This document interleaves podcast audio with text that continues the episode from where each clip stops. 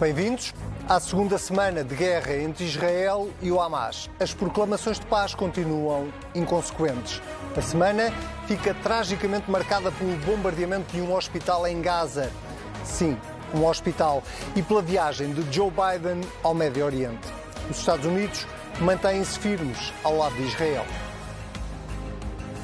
I'm here to tell you the terrorists will not win. Freedom will win. Mas Biden vai avisando Israel que a paz só será alcançada quando a Palestina e Israel forem dois Estados independentes. That's why, as hard as it is, we must keep pursuing peace. We must keep pursuing a path so that Israel and the Palestinian people can both live safely, in security, in dignity, and in peace. For me, that means a two state solution. A primeira vez na história que um presidente americano visita o Médio Oriente em plena guerra ficará também na história pela tentativa frustrada de aproximar posições entre os vários países vizinhos. Egito e a autoridade palestiniana cancelaram a cimeira com os Estados Unidos depois do atentado ao Hospital de Gaza e as posições parecem cada vez mais extremadas. No refugees in Jordan, no refugees in Egypt. This is a situation of humanitarian dimension that has to be dealt inside of Gaza and, uh, and, and the West Bank. Está no ar mais um contrapoder que hoje, enquanto se justificar, será inteiramente dedicado ao conflito no Médio Oriente. Eu sou o Anselmo Crespo e comigo esta semana tenho Manuel Ferreira Leite, Sérgio Sousa Pinto e o embaixador António Martins da Cruz, a quem agradeço imenso desde já uh, ter aceitado o nosso convite para se juntar uh, ao contrapoder desta semana e também porque as circunstâncias o exigem. Uh, estamos a viver, já estávamos a viver uma guerra, agora estamos a viver uma segunda guerra, já vamos na segunda semana de guerra. E como, como acabei de explicar, esta semana fica marcada por dois uh, eventos, um bastante trágico, que é uh, um bombardeamento a um hospital em Gaza, uh, e o segundo, mais político ou diplomático, que é a visita de um presidente americano ao Médio Oriente. eu começava exatamente pela pergunta que, que, eu acho que está subjacente na cabeça de toda a gente depois desta visita de Joe Biden a Israel. Foi um fracasso esta visita?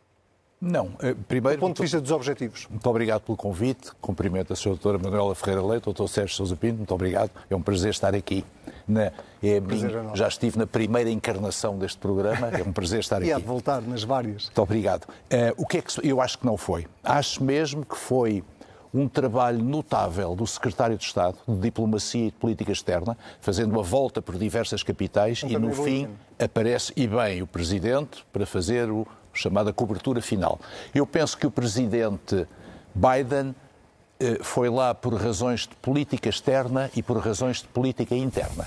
Por razões de política externa, ele tinha cinco objetivos. Os Estados Unidos tinham cinco objetivos.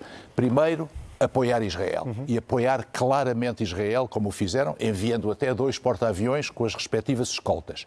Depois, e ligado a isto, moderar Israel. Dizer Israel, calma na resposta, a, a resposta respeitem as populações civis.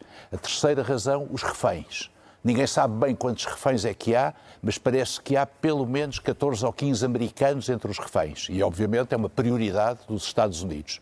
Depois, o corredor humanitário. Aliás, foi a única coisa concreta que Biden anunciou e, por razões que podem ser imputadas ao Egito, pelo menos, tanto quanto eu sei até agora, o corredor humanitário ainda não abriu apesar dos apelos na fronteira do, eu diria, nosso secretário-geral das Nações Unidas, o engenheiro António Guterres, que fez um apelo, um apelo comovente mesmo, mas enfim, o secretário-geral das Nações Unidas só pode fazer apelos porque quem manda nas Nações Unidas é o Conselho de Segurança.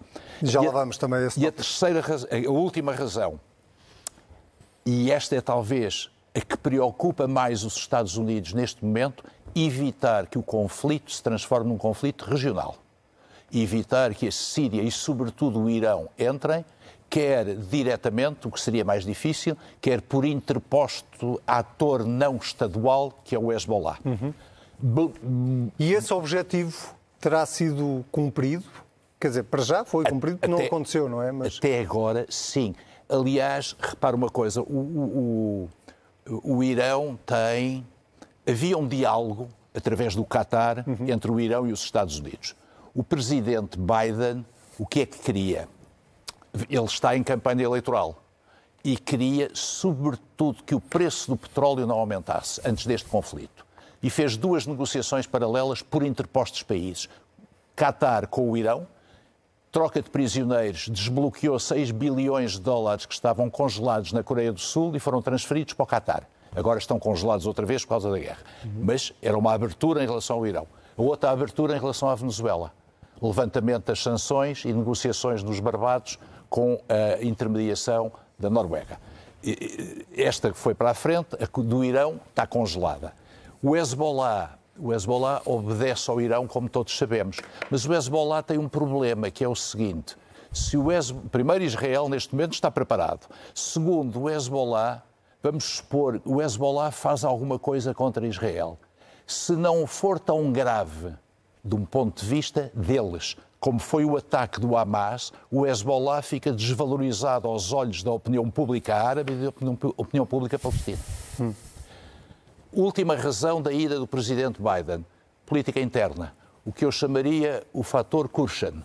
Kurshan era o, o genro do presidente Trump, casado com uma filha, judeu e que forçou o sogro a mudar a embaixada de Tel Aviv para Jerusalém, fez a aproximação com a Arábia Saudita. E que Biden não, não voltou a mudar. Biden não voltou a mudar. É Ela continua lá. E qual é o problema? Segundo eu sei, eu estudei uma vez o network judio nos Estados Unidos. Até tive reuniões na, na, na uhum. Associação de Coordenação do, do, Lobby Judeu em Washington, para, para, perceber como é que eles funcionam já há muitos anos, por outras razões. 70% dos judeus da comunidade judia nos Estados Unidos vota democrata e 25 a 30% votava republicano simplesmente está-se a dar uma deslocação com as atitudes que teve o presidente Trump. E se não houvesse uma resposta muito firme de Biden, indo lá até durante a guerra, corria o risco da importante comunidade judia nos Estados Unidos fugir-lhe para o Partido Republicano. E os judeus, a comunidade judaica tem muita importância nos Estados Unidos, não por razões financeiras, eles, Mas com... são muitos também, não é? Não, com algum... Exatamente, são, são vários milhões, 6 ou 7 milhões. Com, com, repare, com, tirando uma ou duas exceções de bancos, a, a importância da comunidade judia eh, eh, pode ser representada aqui onde estamos. Uhum. Controlam os mídias, as televisões e Hollywood. Ou seja, são um contacto direto com a opinião pública e daí a sua importância e a sua valorização. E, portanto, Biden também vai a Israel por razões de política por interna. Por razões de política opinião. interna. Sérgio, uh, um bocadinho a mesma pergunta. Que avaliação é que se pode fazer desta visita de Joe Biden uh, ao Médio Oriente, uh, tendo em conta que um dos objetivos que era conseguir reunir com os países vizinhos acabou por, por não se concretizar? O pretexto ou, ou, a razão invocada foi o ataque ao hospital em Hamas. Uh, mas, mas, na verdade, este objetivo que, que, o embaixador acabava de falar, de tentar evitar que países vizinhos entrassem direto ou indiretamente neste conflito, acabou por ficar aqui um bocadinho em stand-by, porque ninguém sai de, desta semana com essa garantia, com a garantia, pelo menos, de que isso não venha a acontecer. Boa noite, caros amigos. Uh, uh, Anselmo, respondendo à tua pergunta, eu acho que a preocupação fundamental dos americanos é evitar uma escalada no conflito.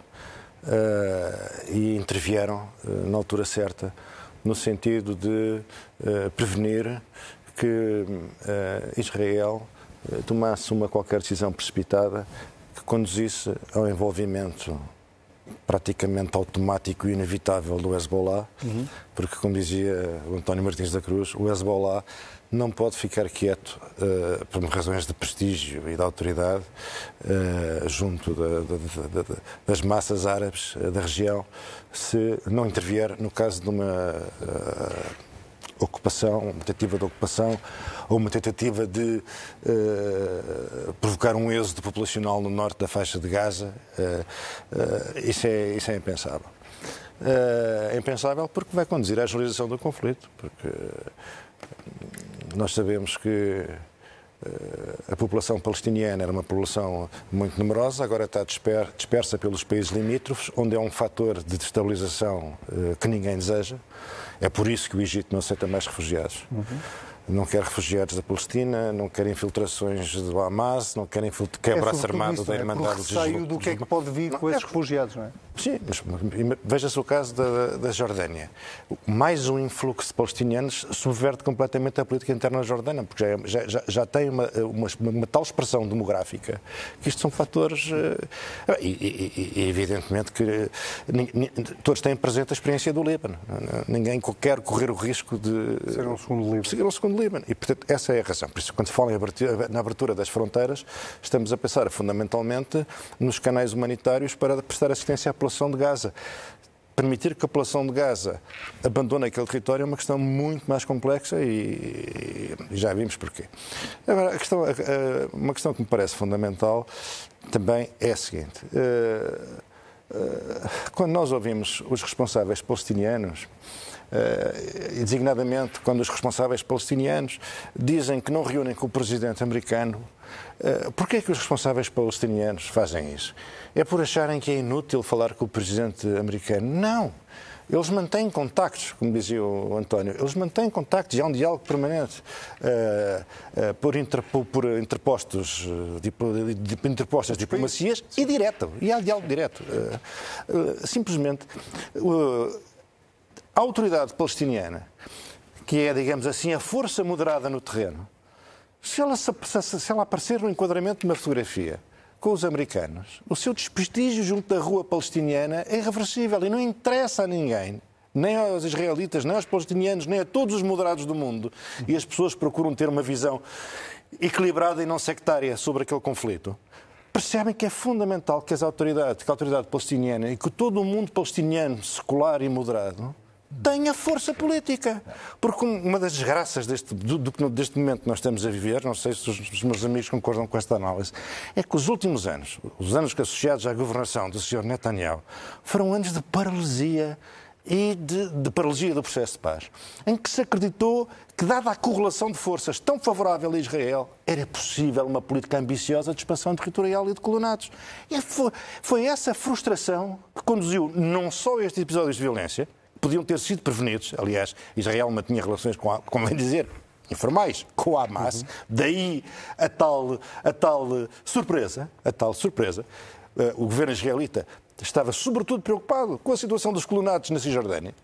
Acreditava que havia já um nível, um nível de diálogo e integração económica. Pasme-se uh, esta, enfim, uh, responsabilidade. Com os fanáticos, com os terroristas do Hamas, o resultado está à vista. Foram 5, 6, 7 horas depois da irrupção da ação criminosa dos, dos terroristas do Hamas no dia 7. O exército israelita demorou 6 ou 7 horas a intervir. Isto não tem explicação. Agora, evidentemente, diante, de, diante deste, deste, deste, deste fenómeno, todos, todos os moderados, todos os que acreditam, como diz o Sr. Presidente Biden. O Sr. Presidente Biden, o Presidente, perdão, o, o Presidente Biden exatamente diz o terrorismo não vai ganhar, freedom will win. E eu pergunto, o que é que isto quer dizer? Qual freedom? Qual é a freedom dos palestinianos? Que liberdade é que foi consentida aos palestinianos, aos palestinianos para além de humilhações, humilhações sucessivas? E quem é que pagou a fatura política disto? Foi a autoridade palestiniana. Portanto, o governo israelita esteve a destruir o seu interlocutor. E nós ontem vimos, na, na, na, designadamente na CNN, nós vimos as populações na faixa, na, Cisjordânia, atacarem os edifícios administrativos e políticos da autoridade palestiniana, acusá-los de serem traidores e colaboradores com, com os israelitas. Portanto, o grande legado dos últimos anos do Sr. Netanyahu e dos ultra-religiosos que fazem parte do seu, da sua agremiação governativa foi destruir a autoridade do seu único interlocutor. Uhum. E nós hoje interrogamos. Então, diz o Presidente Biden, vai ganhar a liberdade. De quem? A dos palestinianos? Mas foi preciso esta, estes massacres, foi preciso este terror, foi preciso este sofrimento para, para que alguém se lembrasse que existia um problema de liberdade dos palestinianos? E com quem é que ela vai ser negociada? Numa altura em que, reparem, quando as pessoas são humilhadas, uh, uh, vítimas destes bombardeamentos, quando perdemos os nossos irmãos, perdemos os nossos filhos, perdemos a nossa mulher, quer dizer, os israelitas estão a transformar a faixa de Gaza numa fábrica de, de extremistas e de radicais. Pessoas que já não têm, cuja vida já não tem sentido nenhum a não ser o sacrifício destrutivo. o mal, o mal puro, o mal puro como vingança. E depois o fim. E depois o fim, porque é uma existência quem já não tem nada a perder. Portanto, não há, nesta fase do conflito não se vislumbra luz, não se vislumbra futuro nenhum. Neste momento, a prioridade absoluta é preservar vidas de inocentes, preservar vidas de civis e garantir, e sem os americanos isso é impossível, garantir que a situação já incandescente na região não alastra. Porque nós e o Ocidente não se pode dar ao luxo de criar um conflito generalizado com o mundo árabe. Manuel Ferreira Leite, deixa-me pegar aqui na, na, nesta ideia do Sérgio e, e também na, naquele que era o pressuposto principal, um dos pressupostos principais da mensagem de Joe Biden, que era eh, a única solução é, dois, é que haja dois Estados independentes. Eh, é viável a criação de dois Estados independentes, não, não tendo apenas em conta estes últimos 15 dias, mas quer dizer, tendo em conta todo o histórico, eh, toda a questão geracional até, não é? De quem, de, de, de quem está a crescer, a ver morrer os pais, os irmãos, os bebés. Uh, isso é viável? Um, muito boa noite também a todos. Um, bom, eu, eu, já lhe respondi a essa questão, mas já agora gostava de ir um bocadinho àquilo que, claro, foi a sua primeira questão. Isso foi uh, a ida do, do Joe Biden. Isso foi um fracasso. Isso foi um fracasso. Eu acho que, independentemente de todas as coisas que evidentemente disseram, há um ponto que para mim foi mais saliente e que foi o seguinte: aquele ataque de, do dia 7, que atualmente é transmitido em direto e em que a opinião pública re, uh, reage na mesma hora, uhum. não dá para pensar, para analisar, para ponderar. A primeira reação é vou rebentar com todos, acabar, vai acabar a coisa. E, portanto, imaginou-se imediatamente, ao fim de 24 horas, que ia haver uma carnificida total, porque eles entravam para ali dentro e rebentavam com tudo sem ver a quem. Ora bem, e acho que a opinião pública, não sei se interna, mas a generalidade no mundo, nomeadamente na União Europeia, uhum. julgo que aí foram todos unânimes nestes pontos, e que era que uh, havia algo a salvaguardar, que era a questão humanitária.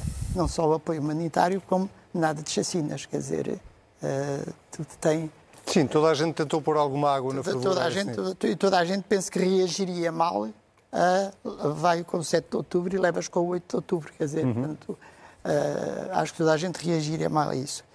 Joe Biden, quando foi lá, evidentemente que levava outra agenda, mas teve pelo menos, do meu ponto de vista, uh, eu não sei muito bem como é dizer isto, mas deu legitimidade ao presidente de Israel para não fazer essa invasão repentina.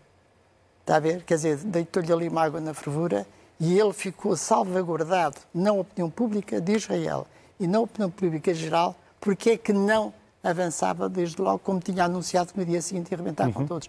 E eu digo isto porque eu vejo que mesmo em Portugal ver pessoas, por exemplo, com quem eu estava a ver televisão, uh, então, mas afinal ele ah, estamos aqui há tanto tempo à espera, então afinal ele ia avançar avança. e não avança. Então, quando não sei quantos quase lhe estavam a chamar cobarde ou coisa assim do estilo. Está a ver? E, portanto, uh, uh, uh, o respaldo que deu ao Presidente, o não ter feito isso, ele não teria coragem sozinho de o fazer invocando questões humanitárias. A tentação, o que está a dizer é que a tentação de Netanyahu seria muito maior a tentação, se não, não fosse não só a Presidente tentação, americano. Não só a tentação, como, na verdade, a pressão da opinião pública de israelita. De israelita. E depois a frase logo que ele disse, que era vamos acabar, vamos acabar com isto, portanto, deu logo a ideia de que ia acabar com o outro. E, portanto, deu-lhe só isso. Eu acho que valeu a pena. E acho que valeu a pena porque o 7 de outubro já ninguém o pode apagar. Existiu. Agora é preciso que não haja algo de muito parecido com o, com o 7 de outubro hum, naquela zona não só pelas repercussões que pode ter, uhum. como exatamente uh, a guerra é a guerra e nós estamos a habituar-nos a vê-la em direto, mas aquilo que choca violentamente e com a qual nós todos acho que estamos de acordo é que tem que haver regras. Mas esta é isso que eu lhe ia perguntar. Esta, esta apesar de tudo, é uma guerra. Uh Bom, manifestamente diferente da, da, da, que nós vinhamos assistindo na, na, Ucrânia. Não é que não haja vítimas, não haja inocentes na Ucrânia a morrer, claro que há. Uh, mas, mas, apesar de tudo, esta, esta é uma guerra onde a dita carnificina uh, parece não ver. Uh, são bebés, são hospitais. Sim, não, exato, não tem, não, não, parece, não, parece ser uma guerra sem, sem regras. Por outro lado, esta questão da ida do, do Joe Biden, se falhou em alguma coisa por não ter conseguido falar com os outros interlocutores para que, ia, para que intencionalmente devia falar, teve a ver com a questão do hospital. Uh, acho eu. Uh, portanto, foi esse facto, o argumento. Foi, foi esse o argumento. Pelo menos foi esse o argumento.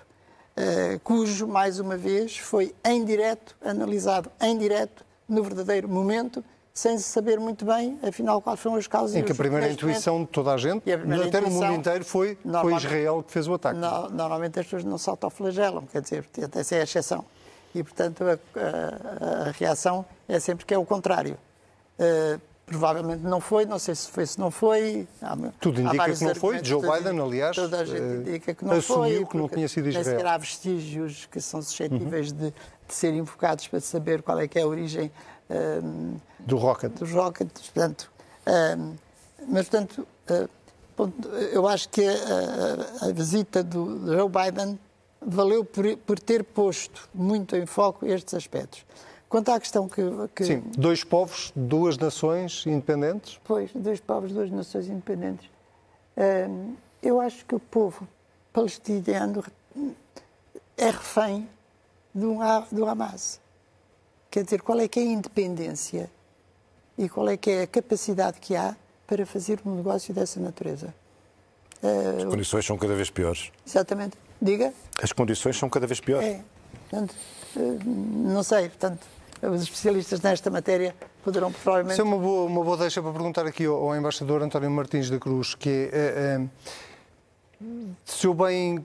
Se, se, se, se, diga, quando, diga, diga. Quando há um diálogo, quando há uma negociação, eu penso, mas falar com quem? Quem é que é? Bom, aparentemente a Palestina tinha interlocutores, a autoridade palestiniana tinha interlocutores pois até com sabem, mas do é? lado de lá quem é que fala com quem? O Hamas ganhou as eleições. Quem é que fala do lado da Palestina? Aliás, uma das primeiras coisas que o Hamas fez na sequência das, das eleições foi liquidar fisicamente uh, o, o, a oposição, a oposição do, do, da, Fatah. da Fatah. Exatamente. Foram executados. Exatamente. É, Sr. Embaixador, isso é.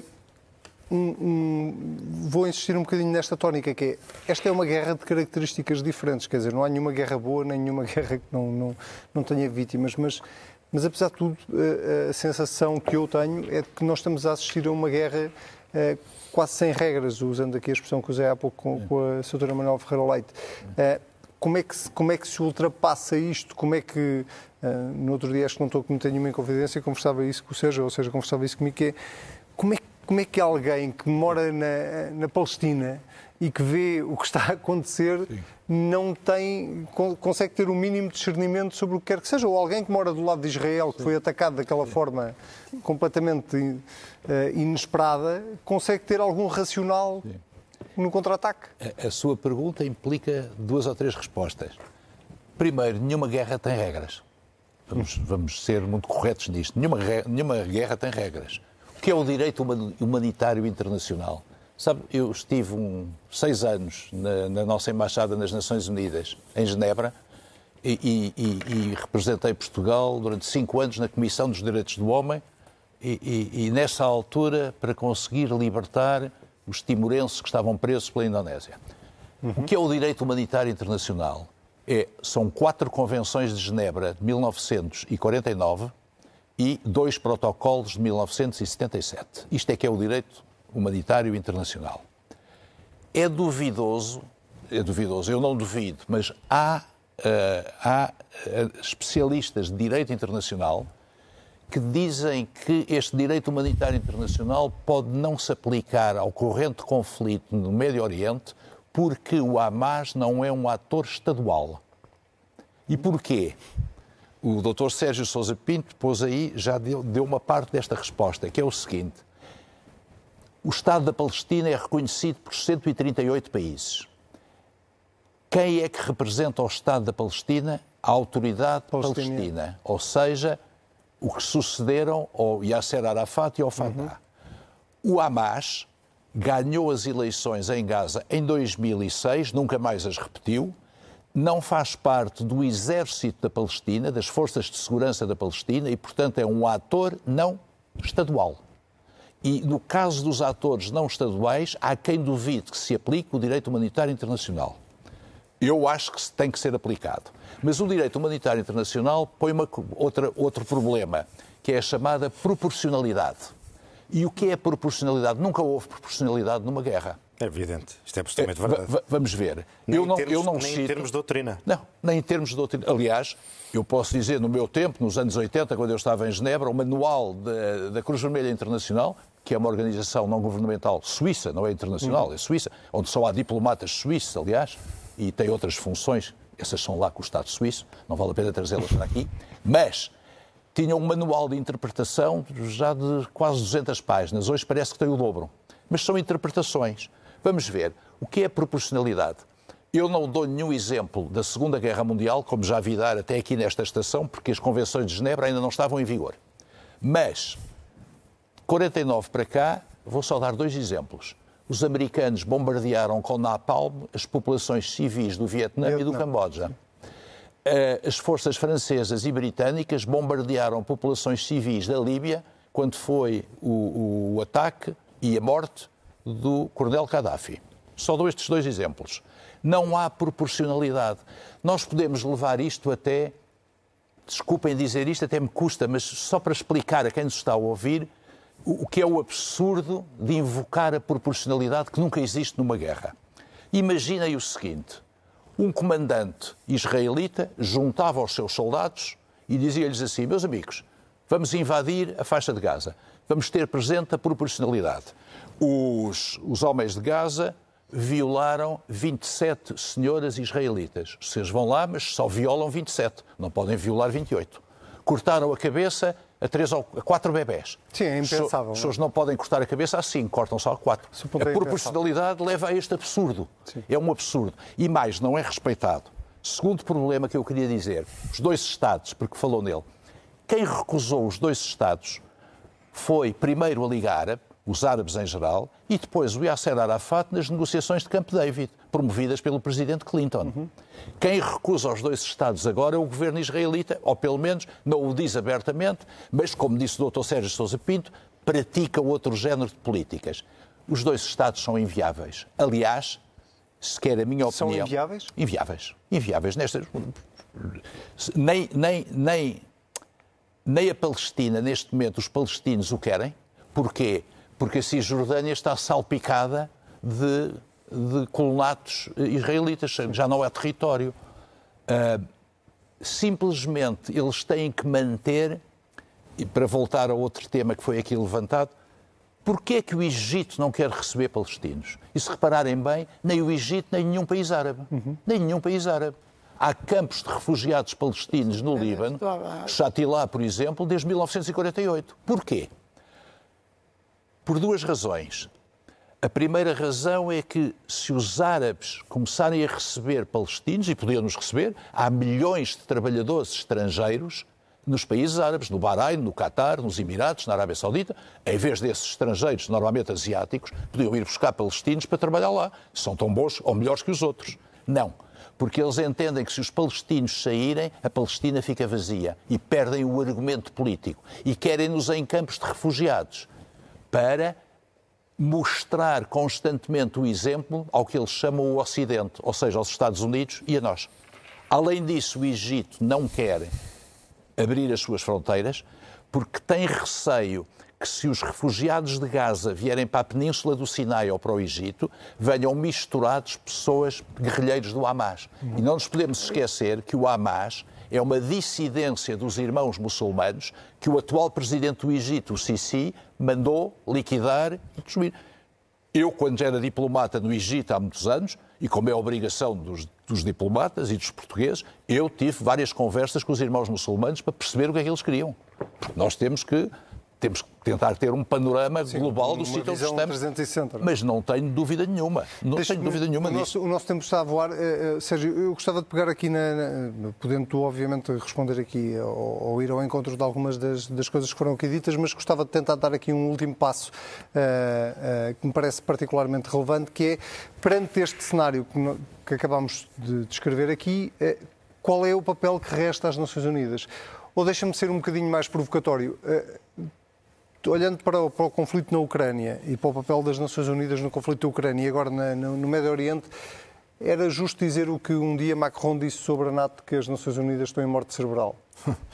Bem, as, Unidas, as, Nações Unidas não estão, evidentemente, a viver o momento mais luminoso da, da, da sua história. Uh, mas o nosso, o nosso papel é defendê-las e defender a, a, a, esperança que elas transportam com, ela. Com elas. As Nações Unidas são uma construção idealista do pós-guerra. Uh, e nós precisamos das Nações Unidas. O, o, conflito regional não se vai resolver com as Nações Unidas. Não, não, não é possível. O conflito regional vai ter que, vai ter que ser resolvido com quem lá está eh, e, e, e, com aqueles que uh, converteram as forças no terreno em proxies, em representantes de que internacionalizaram verdadeiramente o conflito. E todos nós sabemos que temos aqui um, um, um país que é o Irão, que armou o Hezbollah. Nós já vimos pelo, pelo que tem acontecido na Ucrânia que a indústria armamentista do Irão é uma indústria avançada. Nós não sabemos o que é que o Hezbollah tem. Nós, o Hezbollah de hoje não é o, é Hezbollah de há 20 anos. Nós não sabemos que tipo de destabilização consegue, conseguem as forças do Hezbollah fazer uh, no norte de, de Israel. Uh, nós temos uma autoridade secular, equilibrada, racional, que consegue dialogar e trabalhar na solução dos dois Estados. Meu caro António Martins da Cruz, eu acredito nos dois Estados, reconheço que é cada vez mais difícil, não vejo outra solução, se não uma limpeza étnica em que teremos lá os palestinianos todos, isso parece-me é impensável. Uh, agora, portanto, nós temos esse problema, temos esse problema, uh, e, e, temos uma população, a rua, a rua palestiniana. Uh, considera que, o, que, os terroristas do Hamas são, uh, como eles dizem, mártires e, portanto, são os únicos que verdadeiramente se matam, matam e morrem, sacrificam, porque, de facto, a via do diálogo, a via da conciliação e a via da colaboração não conduziu a nada, só conduziu a mais colonatos, a mais judeus a viver na Cisjordânia, a humilhações totalmente absurdas e gratuitas em Jerusalém, na mesquita, na Al-Aqsa. Portanto, quer dizer, a estratégia é confrontacional com que os setores radicais da sociedade israelita, representados no governo Netanyahu, aquela estratégia confrontacional criou as piores condições possíveis para a paz. Não, e, e, não é só lá. Nós verificamos que os moderados estão, estão, são cada vez mais inaudíveis. Lá, eh, a oposição a Netanyahu, nós não vimos nada, não, fomos enfim, acompanhamos pela imprensa internacional em inglês, mas não aparece nas televisões, não se sabe o que está a acontecer. A autoridade palestiniana, que neste momento está a ser atacada pelos próprios palestinianos nas ruas, que os moderados estão a desaparecer de cena.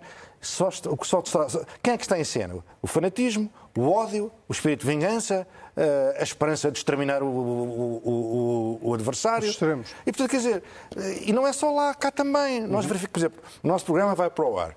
Eu tenho a certeza que depois de ter, nos temos expressado aqui com a maior uh, honestidade e franqueza, e todos com um grande sentido de equilíbrio, um lado e outro vão bombardear-nos porque não somos sectários. E hoje em dia só os sectários conseguem fazer ouvir. E só a voz dos sectários é tolerada. Os que têm uma perspectiva do mundo sim, sim. manicaísta, sim, que acham que uns têm o monopólio do bem e os outros têm o monopólio do mal. Quer dizer, todos aqueles que não encaixem nesta leitura uh, absurda, porque a vida não é isto, a realidade não é isto, e a vida, e a vida internacional é que não é seguramente isto e nunca foi. Quer dizer, não têm, já não há espaço, já não há um espaço para a moderação, um espaço para tentar compreender aquela situação e procurar descortinar um caminho para sair dela. Eu acho que uma das soluções, e acho que ela está a ser discutida, e vou acabar que já estou a abusar, uh, seria uma ocupação da faixa de Gaza por exércitos dos países árabes. Eu acho que uma solução desse tipo Israel não entrava na faixa de Gaza e por uma coligação que podia envolver a Arábia Saudita, o Egito entrar. e outros países entrar, fazerem, fazerem, fazerem Israel vai entrar. Ah, isso eu não tenho dúvida. É... Israel não para, vai entrar. Vai entrar. Uh, Manuel Ferreira, nós Infel infelizmente. A, a terminar, uh, mas eu gostava então... de pegar aqui nesta deixa do, do, do Sérgio sobre uh, hoje em dia só haver espaço para para os extremos e para, uh, pois, acho, para o sectarismo. Toda, toda, toda, a razão e por causa disso gostava só de, de, esclarecer um pouco, quando há pouco disse que a proporcionalidade, que é um conceito uh, é matemático, mas uh, na prática é um bocadinho teórico, difícil de não aplicar. O interpretava, não o interpretaria dessa forma do 3 para o 4 ou do. Eu citei um professor de Direito Inglês que disse isto no outro dia. Pois, eu admito que sim, mas não é, não é aquilo que eu penso. Nem, é nem eu, nem eu, nem nenhum de nós. Pensar, exatamente, por exemplo, no caso que neste momento estávamos a analisar, hum, a ideia de que inicialmente estava posta em causa de retirar o acesso à água, aos medicamentos, ao não sei o quê, né? isto não tem a ver com a proporcionalidade, tem a ver com questões de natureza humanitária que eu acho que têm que estar sempre presentes e que não têm nada a ver exatamente com o que o Sérgio estava a dizer, que são as posições extremas. Portanto, as posições extremas, pelos vistos, vão vingar, mas que não deixe de vingar aquilo que é a consideração pelo ser humano, independentemente daquilo que ele é. E é tanto ser humano um palestiniano como um israelita, como Uh, qualquer, sim, culpa qualquer tem, que credo culpa alguns qualquer dos partidos que nacionalidade. lá estão do que é que se está a passar, do que é que o Hamas faz. Portanto, esse aspecto eu acho que deverá estar sempre presente e se não estiver, então realmente o mundo tem muito pouca hipótese de sobreviver. Muito bem, muito obrigado. Uh, nós esta semana vamos despedir-nos ao som, uh, ou a este som que está a ouvir em fundo, ou que vai começar a ouvir a qualquer momento. Ela dá-se pelo nome artístico de Neta, é israelita e ganhou o Festival Eurovisão da Canção em 2018 com este Toy, é o nome do tema. Tempos não muito distantes em que ninguém imaginava que cinco anos depois Médio Oriente estaria a viver o que está a viver hoje. Embaixador António Martins da Cruz, muito obrigado por ter aceitado o nosso convite.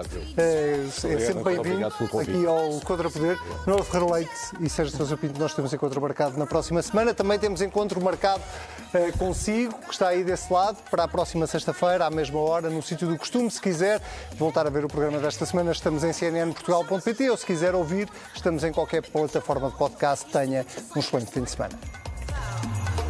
Wonder Woman, don't you ever forget You're divine and he's about to regret He's a buck